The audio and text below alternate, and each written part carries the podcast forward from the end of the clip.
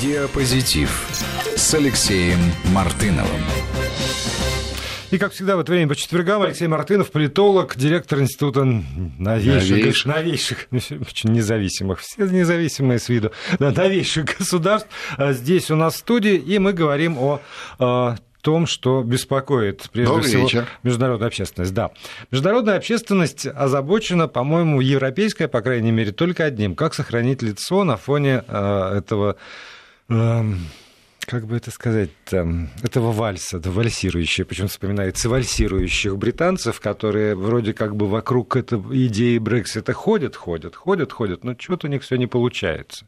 И э, вот эта череда голосований, которая была, с одной стороны, против того э, сценария, который был согласован с Евросоюзом, но при этом и э, за то, чтобы выйти. Но не так выйти, как вот вроде как переговорщики от правящей партии все это сделали. И э, сегодня еще новости из Великобритании, там петиция, которая против, против выхода, за то, чтобы отменить статью 50 и остаться все-таки в Евросоюзе, набирает обороты так, подписи, что сайты зависают. 800 тысяч подписей за один день. Чтобы... Выйти нельзя остаться, поставьте запятую. Поставьте запятую, да. да. И, и правда, я понимаю, что это чрезвычайно сложная ситуация, потому что, с одной стороны, как бы уже все же высказались, ах, раз так, так выходите, мы такие, мы выйдем, это, решение, это воля нашего народа, а теперь получается, что никто не понимает, как на самом деле? Ну, слушай, э, в конце концов, э, э, это, собственно, и есть работа политиков, да, чтобы решить как. Угу. Да? Да. А, воля народа, так сказать, британского народа, высказанная на референдуме, это Брексит, да, это выход из Европейского Союза. А как вот вы решите, у вас время на это было, там, два года почти, да? А выяснилось, что не, не успевают. Да, а получается, что никак никто не может, так сказать, определить вот этот вот путь выхода. Ну, это значит, как минимум, ваши собственные политики некомпетентны, я имею в виду британские, ну и европейские политики оставляют в этом смысле желать лучшего. Там же еще все это дело усугубляется тем, что приближаются выборы в Европейский парламент. И получается такая коллизия.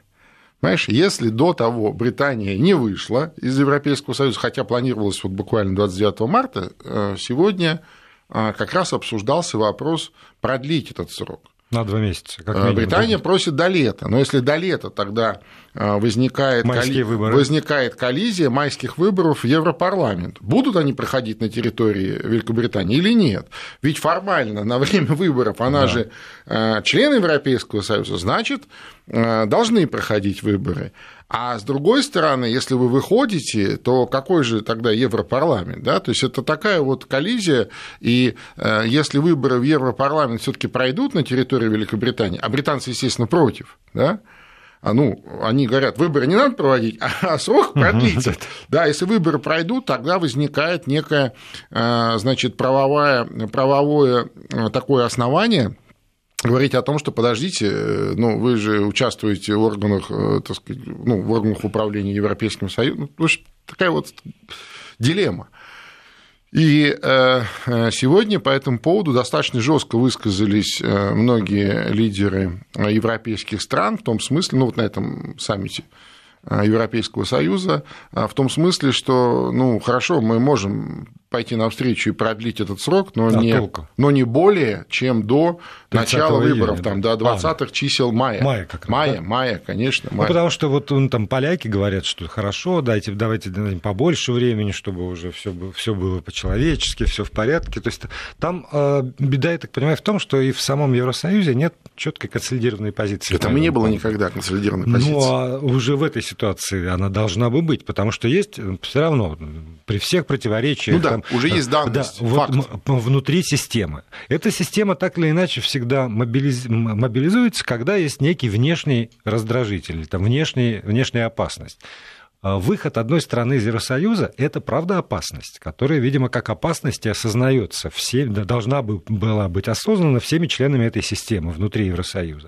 Но даже в этой ситуации, когда есть очевидный раздражитель, очевидная угроза, а это не приводит к консолидации. Все ну, равно, все равно не, не могут выработать единую точку зрения, которая бы действительно устроила там, всех. Понимаешь, ведь с точки зрения э, демократизма если можно так выразиться, да, а, любое членство в любой организации должно подразумевать и выход из него из, ну, ну, из да, этой организации, да. из нее, в данном случае из него, из Союза, да, ну, в том смысле, что если я вот мне э, по каким-то причинам хорошо быть членом какой-то организации, я ее член, но если по каким-то соображениям, э, так сказать, я больше не желаю быть членом, я должен иметь механизм выхода безболезненного, да, тогда это, э, так сказать, честная демократическая процедура. Понимаешь? Да, а если я, получается, я что как, да, да, да, а, а получается как в КПСС, понимаешь, там, там вступить тяжело, а, а, а выйти вообще невозможно, ну только с каким-то таким скандалом, просто с э, концом, так сказать, всей э, жизни, да, ну, я имею в виду карьеру. Там, аналогия с Советским Союзом, потому что говорю. право о, о, там, о выходе, о самоопределении, записанное в Конституции, все же знали, что ну, ну невозможно. Что, какая-нибудь там, не знаю, Эстония или Таджикистан а, или Украина? А я бы не сказал. Как раз вот на основании этого пункта Конституции, между прочим, и был распущен Советский Союз. Ну, в итоге он распущен был весь. Да, а представляешь конечно, себе, конечно. какие-нибудь 70-е ну, годы ну, одна республика сказала, мы пошли. Не-не, подожди, ну, подожди, да. не, не, погоди секундочку. Сперва а, из Советского Союза, ну вот, если хронологически угу. брать, э, вышли прибалтийские страны, теперь страны, тогда республики. А потом уже спустя э, небольшое, правда, время, как раз э, на основании вот тех самых беловежских соглашений, уже, что называется, все были... Да, но опять же... Все разошлись в разные стороны. Вспомним хронологию. Это так все тесно сбито, что было понятно, что даже выход Прибалтики это, это уже слом всей согласен, системы, согласен. и в итоге система и развалилась. Ну, не обязательно. Ведь, между прочим, все зависит от, э, так сказать, от многих факторов, и, и не обязательно, скажем, тогда выход Прибалтики означал Э, распуск Советского Союза. Нет. Нет. Нет. Вот нет. Это создавало прецедент, безусловно. Но а, значит, это не означало точного сценария развала. А теперь и, возвращаемся и, и, и к тому, случае... что ты сказал в самом начале. Да. А политики не справились с абсолютно этой задачей. Точно, абсолютно вот точно.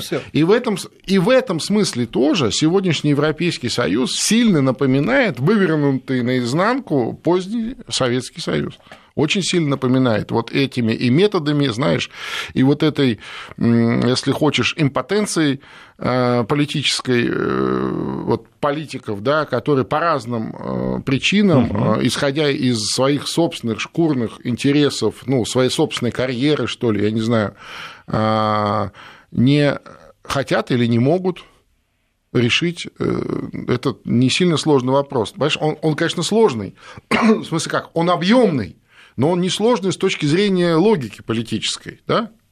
То есть, вот смотри, член Европейского Союза, референдум мы выходим, два года мы обсуждаем, как мы это будем делать, чисто технологию, uh-huh. да, то есть как нам разделить э, наше вот хозяйство, экономику, какие-то связи, что-то сохранить, что-то э, переоформить. Ну, два года это много, знаешь, это если вот этим заниматься два года, ну, целенаправленно, а понятно, что и в Британии, и, и в Европейском Союзе целая армия чиновников, а, и часть из них только этим и занималась вот эти два года. И вот в результате ни к чему не пришли. У меня такое ощущение, что э, вот если Великобритания решилась на, на этот выход, и главный камень преткновения все равно Северная Ирландия, вот как ни крути, тогда уже надо было понимать, что придется чем-то жертвовать например. Ну, конечно. Да, мы выходим. Ну, конечно. Мы выходим, но при этом Северная Ирландия остается в статусе там, самостоятельной конечно. территории. Ну, там много там, чего. Но, но там не... Шотландия сразу, так сказать, заявила еще... о том, что, вы знаете, мы тут посчитали, что вот в Шотландии, если посмотреть голосование по Брекситу, оно как раз наоборот, поэтому э, мы бы хотели остаться в Европейском Союзе, и, и снова поднялся вопрос о независимости Шотландии, но уже вот под таким угу. углом. Поэтому Э, ну, конечно, естественно. Э, слушай, много вопросов. И если уж вы действительно хотите э, отделиться, то нужно чем-то и жертвовать, я согласен. Британская пресса пишет еще о возможном демографическом последствии этого выхода, если, если он состоится, если он состоится еще в такой форме, в которой сейчас все к этому идет, без соглашения, то ожидается мощный отток населения как раз прежде всего. Ну, туда, туда где из, удобнее. Из Шотландии, да. Ну, туда, где удобнее, угу. да. Но и, кстати, где вот наиболее пассионарные да, люди. Из Северной Ирландии как в раз. Не самых тоже. богатых да. местах Великобритании живут, да, они с удовольствием. Они, они уедут. И это, это ну, не, так не... они, допустим, мигрировали в поисках лучшей жизни сюда в центр, там, в Лондон, какие-то другие крупные э, промышленные ну, уезжали, экономические там, центры. Да, да, да. На материк возвращались. А теперь, а теперь они будут просто уезжать дальше на материк, и все, конечно. И вот об, об этом, о демографическом факторе я в течение двух лет не читал. Видимо, там как-то более-менее после эйфории, э, с одной стороны, э, у одного, у одного лагеря и какого-то там, не знаю, депрессии у другого, э, как-то за два года уже люди примерно привыкают и начинают действительно заниматься просто вот прогнозами, просчетами ну, на основе исследований. Да, по-любому вот привычного образа жизни уже не будет. Э, чтобы сохранить в том числе население и сохранить какие-то экономические э, показатели и условия, ну, очевидно, э, должен ужесточаться режим. Понимаешь, вот в, таком, в, так, в таких обстоятельствах.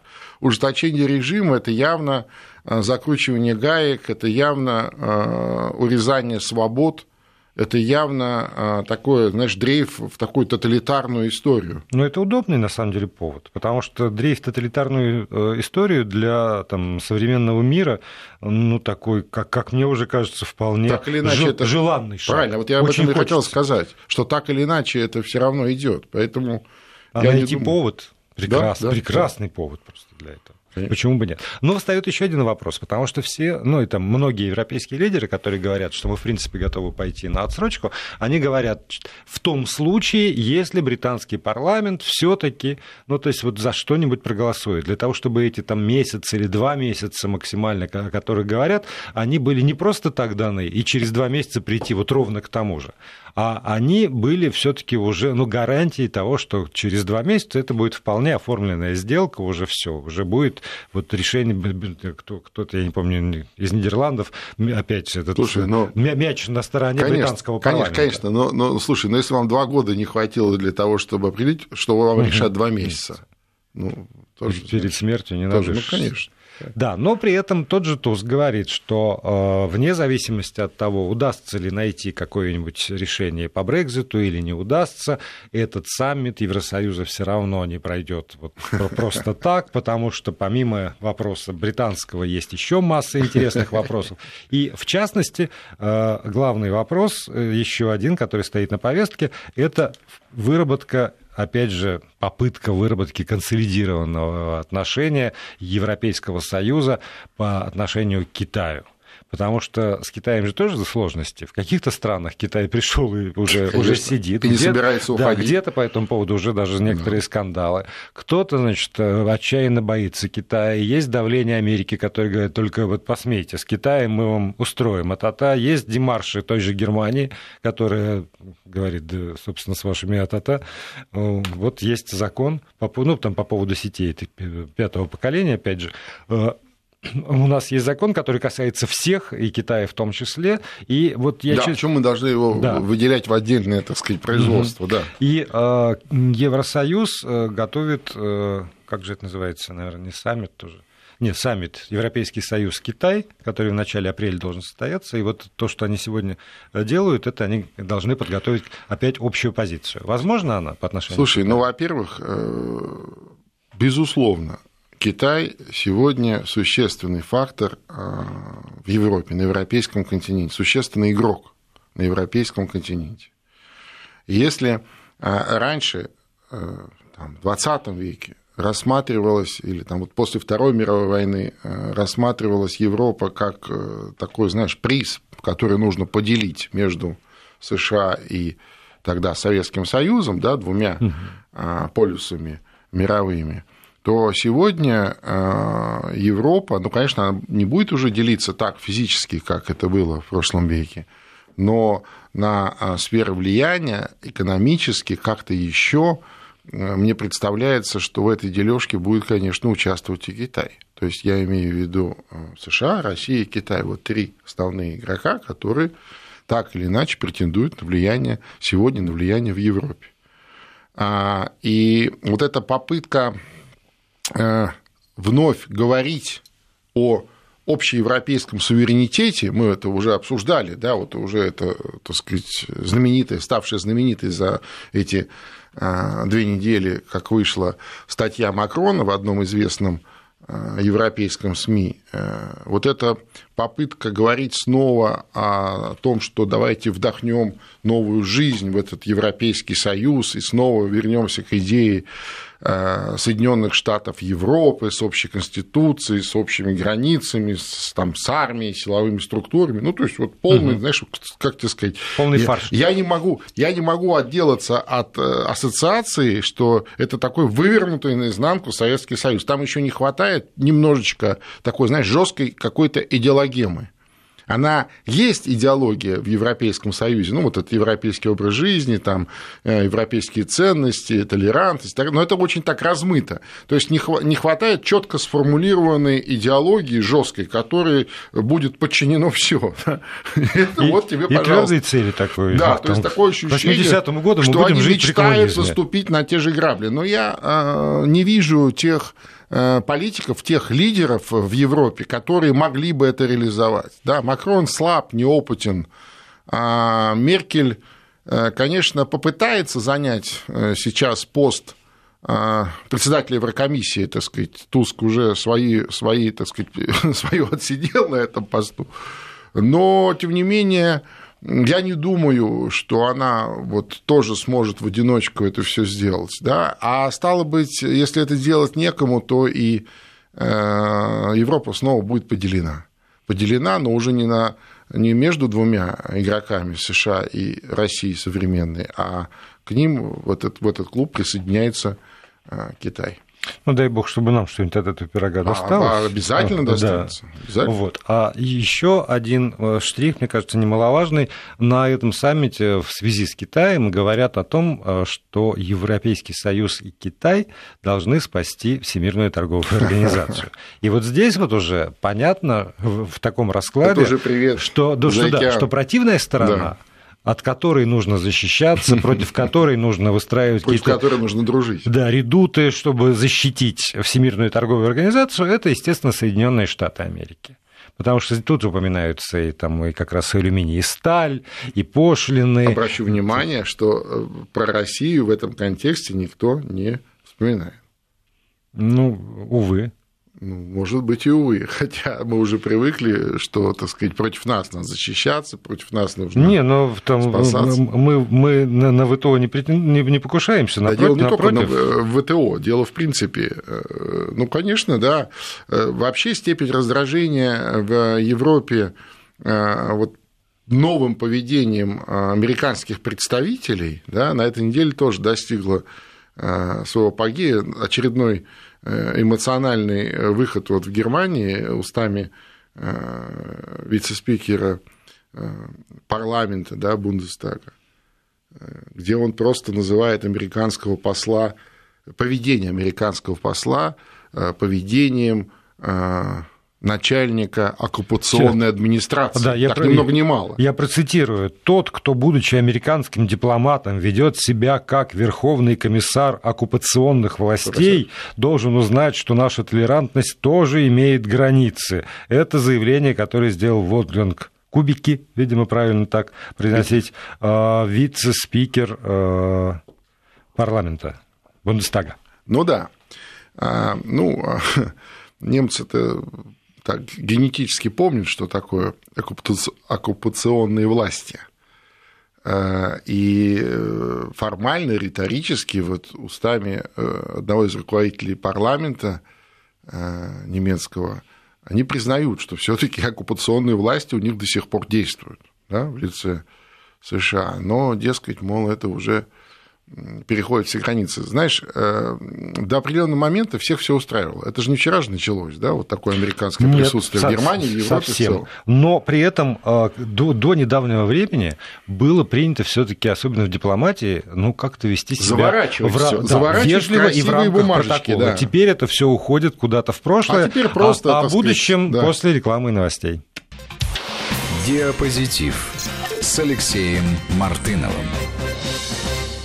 Продолжая программу, политолог Алексей Мартынов здесь в студии. Я напомню, если у вас возникли, возникают по ходу разговора какие-нибудь вопросы или комментарии, то вы можете смело писать с помощью WhatsApp и Viber на номер 8 903 176 363, либо использовать смс-портал, короткий номер 5533 и слово «Вести» в начале э, сообщения, пожалуйста. Но мы продолжаем. И вот германский вопрос, он действительно э, такой важный, потому что с одной стороны, всегда, всегда все знали, что присутствие Америки, э, Соединенных Штатов Америки на территории Германии велико. Это и военные базы, это и э, представительства да. разнообразные, и очень мощный дипкорпус, и всегда, всегда были послы, всегда туда не абы кого посылали. В этом смысле ну, посол Ричард Гренелл, или Гренелл, Греннелл. Греннелл, наверное, да, правильно? Я сейчас с Дилмой Русев разбирался. Вот а, Ричард Греннелл, он довольно странная фигура, и он раздражает немцев просто с первой минуты появления фактически в Германии. Я напомню, что в прошлом году он приехал и первым делом заявил, что немецкие компании должны немедленно прекратить любые контакты с Ираном, потому что на тот момент, значит, вот ну, да, Соединенные да, да. Штаты выходили из сделки, объявили о ну, выходе да, из сделки уже, по я Ирану. напомню, европейские европейские компании по самые уши залезли да. вот в ту самую сделку с Ираном, которую запустил товарищ Обама да. э, накануне своего ухода с поста президента. Вот. Там и, один и тоталь так... на несколько миллиардов э, евро угорел. Да, и так, тогда же э, одна из любимых политиков Германии, нашего коллеги Владимира Сергеенко, Сара Вагенкнехт, успела сказать следующее. Те, кто полагают, подобно американскому послу, что могут как хозяин хозяин имения решать, кто управляет Европе, те не могут служить Германии дипломатами. И с критикой правительства. Если правительство всерьез считает, что суверенитет у нашей страны имеется, оно должно не приглашать его поболтать за чашкой кофе, а немедленно выдворить. Вот это слово «выдворение», оно звучало там с самого начала, но и постепенно продвигается вверх по служебной лестнице. Правда, все, что я читал тогда, вот в прошлом году, по этому поводу, заканчивалось очень резкой критикой э, Меркель. Э, в этом хоре протестующих голосов не слышно только одного голоса бабушки Меркель. Вот, например, так, такая фраза, она мне запала в душу, что называется, запомнилась навсегда. И э, сегодня этот самый э, Ричард Греннелл, он активно учит немцев, и тоже вот из, из прочитанного, ваша дипломатия беззубая, я сейчас пересказываю, но принцип понятен. Дипломатия возможна только с позиции силы. Трамп – это олицетворение новой успешной дипломатии в мире. Если дипломатия не подкреплена а, военной мощью и подводными лодками, то тогда это никакая не дипломатия. Ну и отсюда вот это вот требование, столь раздражающее в этом 2019 году, опять по поводу военных расходов. Если у вас будут подводные лодки и боевая, значит, армия, mm. тогда будет и дипломатия. А не будет, тогда вы останетесь беззубой совершенно страной, которую никто не будет слушать.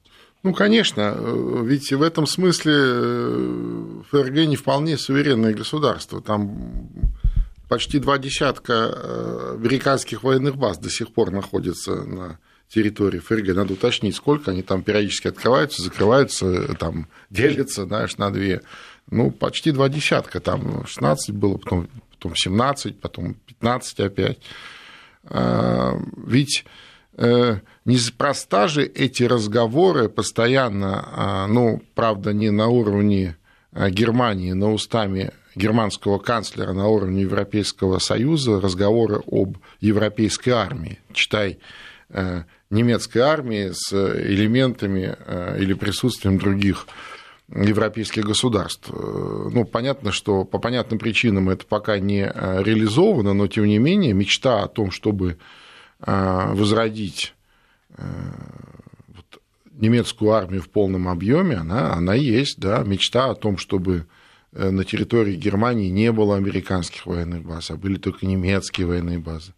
Вообще, вот эти вот разговоры, настроения в Германии вот последние годы, они снова имеет место быть. Знаешь, такие разговоры, что, дескать, мы уже все, мы уже рассчитались за а, Вторую мировую войну, а, все там репарации мы выплатили, а, покаяние мы все принесли, за все мы извинились, со всеми расплатились, там, с потерпевшими со всеми, да, там, и так далее. И, мол, хватит уже, Хватит уже, надо возрождать величие э, немецкого государства. И эти разговоры, они не на уровне каких-то маргиналов там, или каких-то там ультрас, да, это разговоры вполне себе э, из уст таких, так сказать, умеренных и вполне респектабельных политиков, общественников. Но Звучат. получается, что этот посол, он эти, в, в эти разговоры подливает масло. Сто процентов, конечно. Он понимает, конечно. что он делает? Я не думаю. Я не думаю, что он до конца понимает. Вообще, это такая особенность. А, ну, надо сказать, что американцы всегда себя вели подобным образом. А, я имею в виду представители США в э, европейских государствах. Другое дело, что они а, в прошлом старались это делать как-то с такой, знаешь, ласковой улыбкой и, и, и тоном, э, как будто они разговаривают там с, э, с детьми, да, или... Не, ну и потом публично и не публично. То есть ну, конечно, одно дело естественно. Там разговаривать естественно, не позволяли себе публичных да. заявлений подобных, да, соблюдали какие-то приличия формальные хотя бы.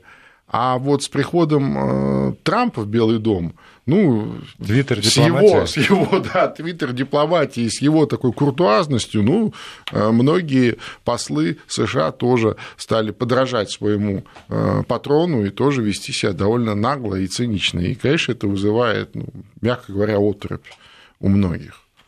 А можно ли за этими высказываниями э, ожидать каких-нибудь действий? Ну, хотя бы заявление протеста если, ну, там, если уж не высылки, но хоть, ну, хоть как-то на официальном уровне. Ну, я сильно сомневаюсь. Я сильно сомневаюсь, что а, значит, э, кто-то позволит себе выслать американского посла. Я имею в виду кто-то в Европе. А, мне кажется, что дальше заявление не пойдет. Но здесь, знаешь, в этом во всем э, самая пикантная подробность, я имею в виду вот заявление этого, свежем заявлении этого вице-спикера а, парламента, а, вот этого э, кубики, кубики, uh-huh. да, заключается в том, что э, Кубики вообще-то такой, знаешь, отъявленный русофоб, да, и э, вот всю свою карьеру он активно продвигал и поддерживал значит, линию США в ФРГ. И вдруг такое вот заявление. В том смысле, что, конечно, никто не спишет. Это риторически, знаешь, опять на русских хакеров, там, которые взломали им голову или там на а, русское влияние, или на русскую пропаганду нашу, а, явно достали, знаешь, вот, явно а, достали. А тогда у меня возникает вот какой вопрос. То есть, с одной стороны, конечно же, есть Трамп, и есть люди, которые, ну, вот не из, как бы это сказать, тот же нынешний посол, он же не карьерный дипломат. Он был пресс-секретарем в службе при ООН Соединенных Штатов Америки. Ну, то есть вот у него не было опыта как раз посольской работы в, при, в приличном месте. Он скорее так вот был неким даже не вторым человеком, а третьим, пятым человеком в, между, в представительстве ну, между, международной просто организации. Чиновник. Такой просто, просто чиновник, чиновник да. который не и имеет от... прямого, так сказать, соприкосновения. Вот. И от него никто никогда ничего не слышал, пока он вдруг не, не получил свободу вот этого слова в Федеративной Республике Германии. Но а, он раздражает, безусловно. И Трамп, наверное, многих раздражает. И, этот не вечен. И Трамп не вечен. Все равно. Ну, там, ну, хорошо. Плюс еще один срок, но все равно. И тогда возникает вопрос. Вот то раздражение, которое сегодня э, так или иначе высказывается в самых разных точках мира, ну и прежде всего в Европе, поскольку мы про Европу сейчас говорим, это потому, что вот есть конкретный такой посол, который совсем э, вне дипломатических норм разговаривает, или есть вот такой вот президент Трамп, или потому что действительно там, весь мир опять вступил или вступает в какой-то этап своего развития, когда а, такое доминирование Соединенных Штатов Америки вот главный источник раздражения. Даже ну, не, не, не манера поведения, а вот само наличие такой доминанты. Ну, я думаю, что это и первый, второй, и третий, в том смысле, что и дипломатический корпус, конечно, разношерстный, да, есть, э, так сказать, old school, да, то есть дипломаты старой школы, опытные, есть вот такие. Э, с другой стороны, если у вас э, президент себя так ведет, да, то неудивительно, что подобным образом себя ведут и его представители. Обращу внимание, что все-таки ФРГ это одна из ведущих стран мира. Это, это не какой-нибудь там не будем называть, чтобы никого не обижать, страна там, знаешь, где-нибудь в Центральной Африке, да, или где-то еще, от которой ничего не зависит. Да? То есть явно в важную для США страну в Европе, а Германия это важная страна для США в Европе, направлен а, целенаправленно этот конкретно этот э, посол с конкретной определенной задачей. Раздражать. отсюда, да, и отсюда можно сделать вывод, что ему такую задачу поставили, подобным образом себя вести. А раз поставили такую задачу, то, соответственно, и э, мы видим и понимаем отношения, э, сегодняшние отношения США и к Европе в целом, и к ФРГ в частности – и э, вот единственное, что я не соглашусь с тем, что это раздражает доминирование, скорее это попытка сохранить доминирование через вот повышение голоса. Знаешь, когда у тебя э, ты явно теряешь позиции, а США явно теряет позиции сегодня в Европе, не только в Европе, они пытаются их сохранять через Нет. повышение голоса, США через точно. крики, да. через хамство. Да? И вот э, это же ну, известно а, психологии, да, что если вы повышаете голос, вы уже в чем-то неправы, да. и вы в чем-то ослабли. Проигрывает тот, кто первый, э, первый рассердится. Вот так. Нам остается ждать. Вести ФМ. Продолжаем программу. Нам действительно остается ждать, кто же первый сильнее рассердится в этой ситуации. И а, тогда вот отсюда вытекающий вопрос. А можно ли в таком случае рассчитывать, учитывая, например, вот эту вот а, повестку дня саммита, где китайский вопрос рассматривается, и перспективы саммита Евросоюз-Китай, учитывая нарастающее действительно недовольство методами, по крайней мере, которыми действуют Соединенные Штаты Америки, что а, может неожиданно, может быть, для всех сформироваться ну, какая-то иная конфигурация, где а, привычные противники а, станут вдруг, ну, хотя бы тактическими союзниками, против, будут дружить против вот этого заокеанского монстра, еще и заокеанского хама в известной степени. Ну, ты знаешь, это такая... Или э, это уж перебор? Да-да, и такая идеалистическая пастораль, да, которая вот, вот э, очень гипотетически может быть, наверное, а, я в этом сильно сомневаюсь, в том смысле, что Э, возможен такой антиамериканский или анти-США союз э, ведущих европейских государств. Но позиция, Они извини, совсем... позиция по, по Северному потоку-2 Германии это явно дергание за усы. Этого ну, конечно, я понимаю тигра. прекрасно, но то есть не надо сбрасывать со счетов, что на протяжении там, нескольких десятков лет там, 25-30 лет США целенаправленно, вот как в инкубаторе, выращивала эту евробюрократию, выращивала. А, США расставляла по а, всяким позициям вот в Европейском Союзе, ну и в некоторых важных европейских странах своих удобных им креатур, понимаешь? Они их готовили, выращивали, э, помогали им занять те или иные должности. И речь даже идет не о там, первых, первом эшелоне, хотя и в первом эшелоне достаточно таких, да, а речь идет именно об основной массе вот этого среднего звена, которые создают эту систему, понимаешь, создают и обеспечивают, и поддерживают. И мне кажется, что как бы не э, вот, сильны были подобные настроения, или как бы мы э, часто не встречали э, подобные эмоциональные заявления, системно ничего же ведь не меняется в Европейском Союзе в целом, понимаешь? Не меняется. Поэтому я не думаю, что возможен такой, значит, э, такая, такая фронта, но, э, с другой стороны, при том, что э, Евросоюз может, так сказать, постепенно разваливаться да, на какие-то части, возможно, на какие-то части, то, конечно, возможно, что вот эти разные части будут ориентироваться на разные центры. Кто-то будет ориентироваться на США, кто-то на Россию, кто-то на Китай. Если вот целиком э, Евросоюз потеряет свою вот такую субъектность, такую центр, центра, э, как это сказать, э, ну, перестанет быть центром. Еще одна тема, которую сегодня у нас есть возможность обсудить под финал, это внезапный, а может быть не внезапный интерес к советскому искусству. Дело в том, что на днях в самом центре Парижа, в Гранд-Пале открылась выставка так, красный, это красная точка искусства и утопия в стране Советов, подготовленная кураторами из Центра Помпиду.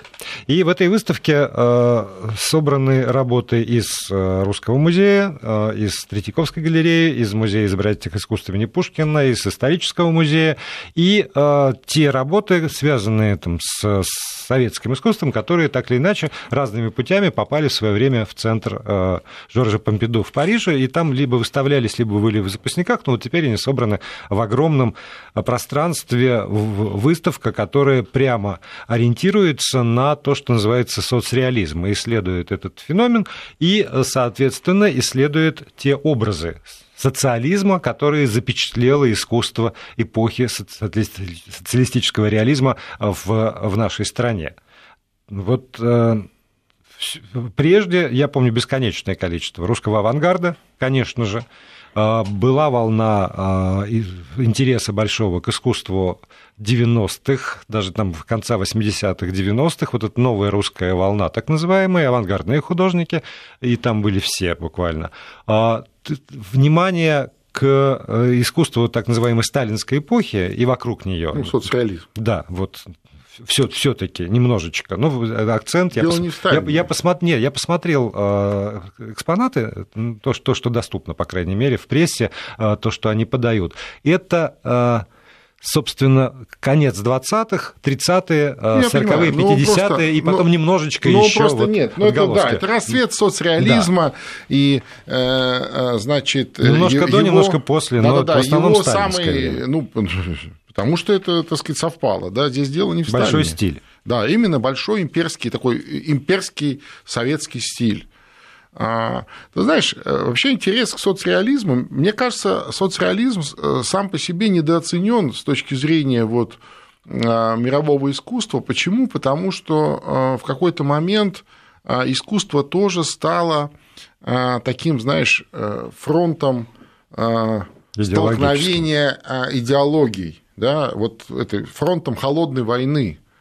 А, ну, что, дескать, вот соцреализм идеологизирован, поэтому он вот э, все, мы его снимаем везде, памятники все сносим, а картины все прячем в запасники, э, смотреть мы на них не будем, потому что это вот как ты вот тоже сейчас сказал, знаешь, это на автомате, да, потому что это там Сталин, там не Сталин, еще что-то, советская идеология.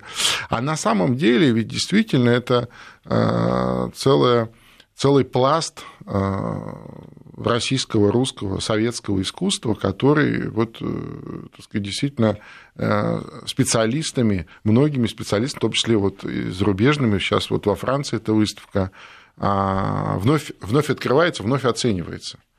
А, и попытка посмотреть на соцреализм не через, еще раз, не через идеологию, да, а, а вот именно с точки зрения искусства, искусства ведения, да, а, вот тот язык, которым передавалась эпоха, настроение, да, очень много, между прочим, есть работ, которые вот лично мне очень нравятся. Нет, они, тех, они безусловно, прекрасные, но а, я... Особенно вот это вот, я... знаешь, под, под междустрочие, как вот в написанном тексте тогда, и вот междустрочие в художественном таком а, выражении, ну, это просто там, там феноменальная это вещь. Было, да. Но я, я говорю про опоздание, потому что я помню, как в Русском музее в 90-е годы была огромная выставка 30-х, 50-х, а, и какой безумный интерес был со стороны и, собственно, нашей публики, публики э, ленинградской и э, со стороны иностранцев. Мы встретимся в следующий четверг. Спасибо, Спасибо Алексею вам. Мартынову.